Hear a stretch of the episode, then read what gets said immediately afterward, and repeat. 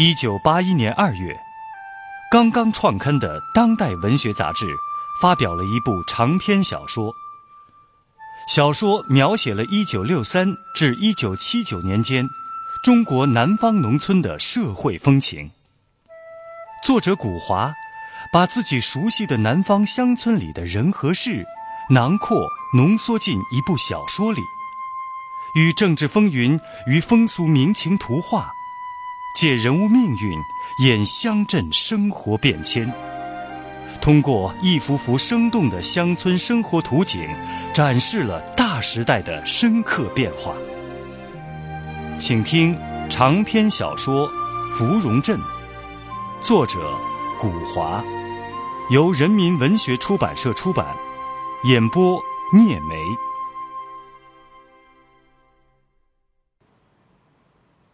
时间是一条河，一条留在人们记忆里的河，一条生命的河。似乎是涓涓细流，悄然无声，哗哗亮眼。然而，你晓得它是怎么穿透岩缝，渗出地面来的吗？多少座石壁阻它、压它、挤它，千回百转。不回头，不停息。悬崖最是无情，把他摔下深渊，粉身碎骨，化成迷蒙的雾。在幽深的谷底，他却重新结集，重整旗鼓，发出了反叛的吼叫，抖长了汹涌的气势。浪涛的吼声明确的宣告，他是不可阻挡的。生活，也是一条河，一条流着欢乐也流着痛苦的河，一条充满了凶险而又兴味无穷的河。人人都在这条河上表演，文唱武打，红脸白脸，花头黑头，人人都显露出自己的方言尊容，叫做亮相。夫人揭发首长，儿子检举老子，青梅竹马、挚友亲朋成了生死对头，灵魂当了妓女，道德成了淫棍。人性论、人情味儿属于资产阶级，群众运动，运动群众，运动群众的人自己也被运动。地球在公转和自转，岂能不动？念念不忘，你死我活。右派不搞臭，左派怎么香？史无前例、规模空前的左的竞走啊，左的赛跑。从穿衣吃饭。香水、发型，直到红唇皓齿、文件报告、无休无止的大会小会、如火如荼的政治洪流，都是为着灭资兴吴。直到公社社员房前屋后的南瓜、辣椒，那都是资本主义。应该种向日葵，向日葵有象征性。可是谁嗑瓜子儿，谁有罪。谁说没有资本家了？从发展的观点看，那小摊贩就是资本家，自留地、自由市场就是温床，要主动出击，寸土必争，寸权必夺，把资本主义消灭在萌芽状态。想想看，如果人人都有钱、都富了，生活水平都赶上超过了解放前的地主富农了。饱食终日，谁还革命？谁还斗争？还有什么阶级阵线？这干部下乡蹲点搞运动，依靠谁？团结谁？争取谁？孤立打击谁呀？还怎么搞人员的政治排队？怎么能够没有了这法宝仙杖啊？贫下中农就是贫下中农，他们应当永远都是大多数。他们要是上升成了中农、富裕中农，那就天下大乱了，革命就被断送了。中国的问题成堆，是一个资产阶级和小资产阶级的汪洋大海。解决问题必须要找到一把万能钥匙，那就是斗。自上而下，五六年一次，疾风暴雨，斗斗斗，一直斗到猴年马月，天下一统，世界大同。可是，历史有其自身的规律，决定着人类社会万事万物的运转。多么的严峻无情啊！到了公元一九七六年十月，历史就在神州大地上打了一个大大的惊叹号和句号。接着，又出现了一长串的大问号。党的十一届三中全会扭转乾坤，力排万难，打破了坚冰。生活的河流活跃了，欢腾了。芙蓉镇以湘南一个小山镇的青石板街为中心场地，以芙蓉姐子胡玉英勤劳发家却招致不幸的故事做引线。串联起与之相关的一系列人物，并由这些遭遇不同、性格各异的人物组成一个小社会。通过这个小社会，写走动着的大时代。长篇小说《芙蓉镇》正在播出。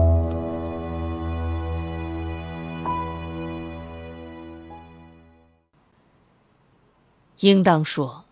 即便是人们在盲目狂热的进行着全国规模的极左大竞赛的年月，时间的河流、生活的河流还是在前进，没有停息的。偏远的五岭山脉腹地的芙蓉镇也前进了，芙蓉河上的车马大桥建成了，公路通了进来。起初。走的是板车、机工车、牛车、马车，接着是拖拉机、卡车、客车，偶尔还可以看到一辆吉普车。吉普车一来，镇上的小娃娃就跟着跑，睁大了眼睛围观。那一定是县委副书记李国香回到根据地来检查指导工作来了。跟随大小汽车而来的。是镇上建起了好几座工厂，一座是造纸厂，利用山区取之不尽的竹木资源；另一座是酒厂，用木薯、葛根、杂粮酿酒。据说芙蓉河水含有某种矿物成分，出酒率高，酒味儿香醇。此外，还有一座铁工厂，一座小水电站。这一来，镇上的人口就像蚂蚁搬家似的，陆续的增加了许多倍。于是，车站、医院、旅店、冷饮店、理发馆、缝纫社、新华书店、邮电所、钟表修理店等等都相继出现，并且以原先的冯伟土坪为中心，形成了十字交叉的两条街道，称为新街。原先的青石板街称为老街。芙蓉镇成立了镇革命委员会，成为一级地方政府，却又还没有和公社分家，这机构体制还有点乱。镇革委会主任就是王秋社，居民们习惯称他为王镇长。镇革委会下设派出所、广播站，还有几科几办，叫做“麻雀虽小，五脏俱全”。派出所管理全镇户籍人丁，打击投机倒把，还兼训练全镇的武装民兵。广播站则在新街、老街各处都安了一些高音喇叭。后来又在各家各户的墙上都装上了四方木匣，早中晚三次播放革命样板戏、革命歌曲以及镇革委会的各种会议通知、重要决议，还有本镇新闻。本镇新闻内容丰富，政治色彩浓烈。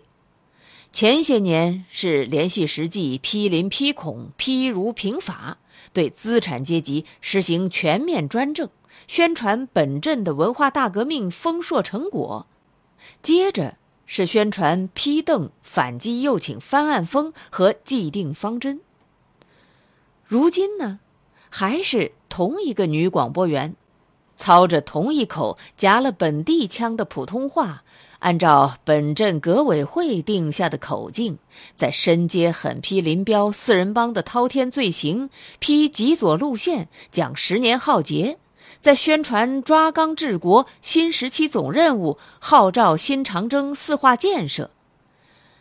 高音喇叭的功率很大，在声音的世界里占压倒优势，居统治地位。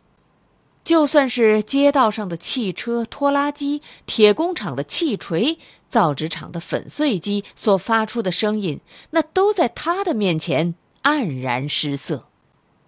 新街、老街、街坊邻居们站在当街面对面的讲话都不容易听见，减少了交头接耳、窃窃私议，有利于治安管理。没有公路，就没有汽车。没有汽车，就扬不起滚滚浊尘。如今，这汽车拖拉机从泥沙路面上一开过，满街黄蒙蒙的飞灰就半天不得消失，叫做扬灰路。老街还好一点，新街的屋脊、瓦背、阳台、窗台，无不落了厚厚的一层灰。等到大雷雨天气，才来一次自然清洗。新十字街没有下水道，住户、店铺、家家户户都朝泥沙街面上泼污水。晴天倒还好，这泥沙街面渗水力极强；一到下雨天，那街面就真正的成了水泥路了，汤汤水水四方流淌。那些喜欢在雨天飞车的司机们，更是把泥块、泥水飞溅到街道两旁的建筑物上，那墙壁、玻璃门窗无不溅满了星星点点。也好，省钱又省事儿，免得居民们费布拉窗帘了。据说镇长王秋社和同僚们正在制定市镇建设规划。设想在新的十字街两旁各挖一条浅浅的洋沟，好使污水畅通。有人提出来要挖下水道，王镇长说：“下水道，洋沟不就是下水道吗？哼，我们又不是广州、上海，不要追求那些洋派。”而且，他们还做出了决议。一旦羊沟的设计图纸画出来，经镇革委常委会议审议批准，就责成镇派出所集中全镇的地富反坏四人帮帮派爪牙，出义务工，限月限日完成。工厂和工厂之间也经常闹矛盾、起纠纷，还两场对垒，打过群架。工厂。一般都是沿着芙蓉河而建，抽水排水都方便，还有水路运输，还便于倾倒各种废料垃圾。但是，造纸厂盖在离酒厂四里远的玉叶溪上游，一开始谁也没想到会有什么问题，相隔都有四里远呢，又是两条水路。两个厂的青年工人谈个恋爱，在河边溜溜达达都要半天的功夫呢，谁还碍得着谁呀？可是，纸厂一开工，那排出的碱水白泡泡满河流了下来，汇流到芙蓉河里，哪儿管什么四里二十里呀？酒厂酿出的凉白酒二锅头带上了苦涩味儿，于是，酒厂。要求纸厂赔偿损失，纸厂要求酒厂迁移厂址。哎，你们酒厂嫌芙蓉河水不好，我们纸厂可把玉叶溪水当个宝呢。这官司打到了县委，县委责成镇委解决。官司又打到了地委，地委责成县委解决，县委又责成镇委解决。镇革委会主任王秋社也没有长三头六臂呀，他能解决？他算老几呀？这酒厂搬迁动辄上百万，一个小小的芙蓉镇革委会，那有权印钞票啊。最后，还是王秋社害怕两个厂的群众打群架出人命，这才跑到县革委去哭丧。请来了杨民高书记、李国香副书记，组织两个厂的头头办学习班，提高思想。结果呢，却还是按照批臭了的孔夫子的中庸之道来行事，由纸厂出财力，酒厂出人力，用水泥涵管从三里外的峡谷里接来了清悠悠的山泉水，解决问题。当然了，两个厂的头头还背着县里的两位书记，私下里达成了一项谅解：今后职厂干部到酒厂购买内销酒、次品酒、处理酒，享受酒厂干部的同等待遇。至于那绿豆色的芙蓉河玉叶溪，那古老温顺、绿荫夹岸、风光绮丽的芙蓉河玉叶溪。如今成了什么样子呢？人们已经在议论纷纷了，却还暂时排不上镇革委繁忙的议事日程。由于各工厂都在朝河里倾注废渣废水，河岸上已是寸草不生，而且河岸还在崩塌。沿岸还一排排倾倒了各种垃圾，据说河床的水面不要那么宽，可以适当扩大一些陆地面积。人家还搞围湖造田、围海造田呢。各种纸张、纸盒、纸厂的烧碱白泡泡，据说偶尔还有不足月份的私生子漂浮在平静的河面上。原先这河里盛产芙蓉红鲤，如今呢，却连跳虾、螃蟹都少见了。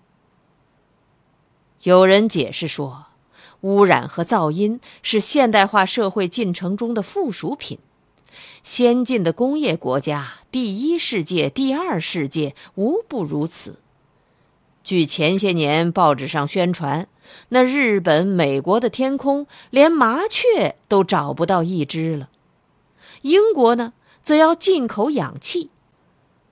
属于第三世界的中国内地边远山区的芙蓉镇，何以能够另辟蹊径啊？而且，也还没有到那种呃天空里找不到一只麻雀的田地嘛。氧气大概也不缺呀。再说了，这麻雀在芙蓉镇那还是一种害鸟呢。每年夏初麦熟季节，那社员们还要在麦田边扎起一个个的草人来吓唬他呢。《芙蓉镇》不仅是中国当代农村题材小说中第一部清算文革的长篇小说，而且在艺术上有重大的突破。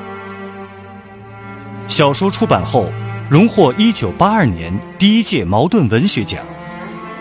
一九八六年，《芙蓉镇》被著名导演谢晋改编拍摄成电影。在随后的金鸡和百花奖评选中，这部影片成了最大的赢家，获得最佳影片、最佳男女主角、最佳导演等多项大奖和提名，并在国际上捧回多项大奖。长篇小说《芙蓉镇》正在播出。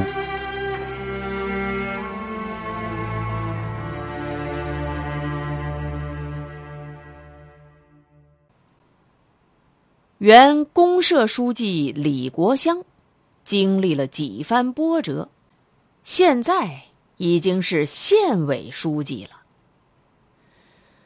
这些年来，李国香能够矮子上楼梯，也是颇为不容易的。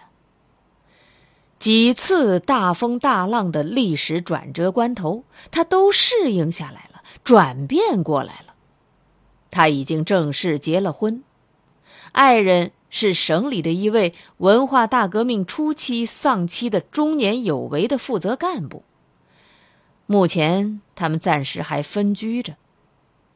李国香还想在基层锻炼两年，进步快些。四人帮倒台之后，他在全县三级干部扩大会议上对极左路线帮派势力罪行的控诉批判，让很多人落了泪。一个三十出头的女干部啊，公社女书记呀，竟然被揪了出来，黑牌加破鞋，投在五类分子牛鬼蛇神的队伍里，游街示众啊！在芙蓉河拱桥工地上搞重体力劳动，为了请求加三两糙米饭，在铜头皮带的威胁下，不会跳黑鬼舞就被勒令四脚走路做狗爬。这种事情，谁听了不怒火烧胸膛？这丧尽天良的帮派体系黑爪牙们，就是这样作践党的好干部、好女儿啊！当然。李国香的左派整左派的误会，这帮派体系的左是打了引号的法西斯的极左，他的左是正统的革命的左啊，有着本质的不同。还有，李国香下令要用铁丝把新富农婆胡玉英的两只发育正常的乳房穿起来，这是对待当时的阶级敌人嘛？啊，出于革命的义愤嘛？不能心慈手软嘛！对敌人的仁慈，就是对人民的残忍嘛！当然了，这些他都不便在三级扩干会上控诉揭发的，不值一提嘛，跟四人帮帮派体系无关嘛。而且在那种年头，谁又能够没有一点过头的言论、过火的行为呢？连革命导师都是人，不是神。何况他李国香呢？啊，他也是富有七情六欲的人嘛。党的十一届三中全会的前后，县委常委分下工来，由他负责落实全县的冤假错案的平反昭雪、右派分子的改正、地富摘帽、改变成分。这女同志总是细心一些。适宜于做这项工作的，冤假错案平反昭雪，那是理所当然。为无辜死去的同志伸张正义、恢复名誉，为存活下来的亲属子女安排生活工作，义不容辞嘛。一九五七年错划右派改正啊，这也不难理解。本来就都是国家干部，讲了几句错话，写了一点错文章，那也不是阶级敌人嘛。啊，今后吸取教训，加强思想改造嘛，注意摆正和党组织的关系就行了嘛。这搞四化，提倡科学文化，这些个知识分子，那尚是可以利用之才，为何不用啊？可就是对于给农村的地富摘帽、地富子女改变成分这一项，李国香是怎么也想不通。接受不了。这么做，这今后革命还有什么对象啊？拿谁来当活靶子、反面教员呢？离开了阶级斗争这个纲，这今后农村工作还怎么搞啊？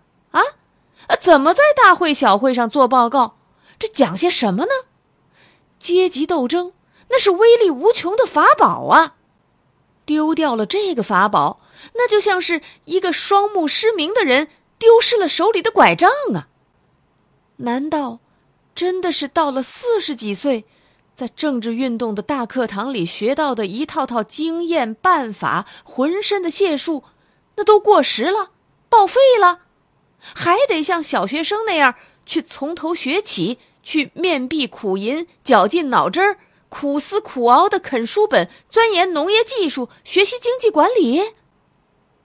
对于这些个问题，他连想都不愿意想，毫无兴趣，并且有一种本能的反感。一个隐隐约约的可怕的念头钻进了他的脑子里。变了，休了，复辟了。他白天若无其事，不动声色，晚上却犯了睡觉磨牙齿的毛病，磨得咯咯直响。您刚才听到的是长篇小说《芙蓉镇》，作者古华，由人民文学出版社出版，演播聂梅。感谢您的收听。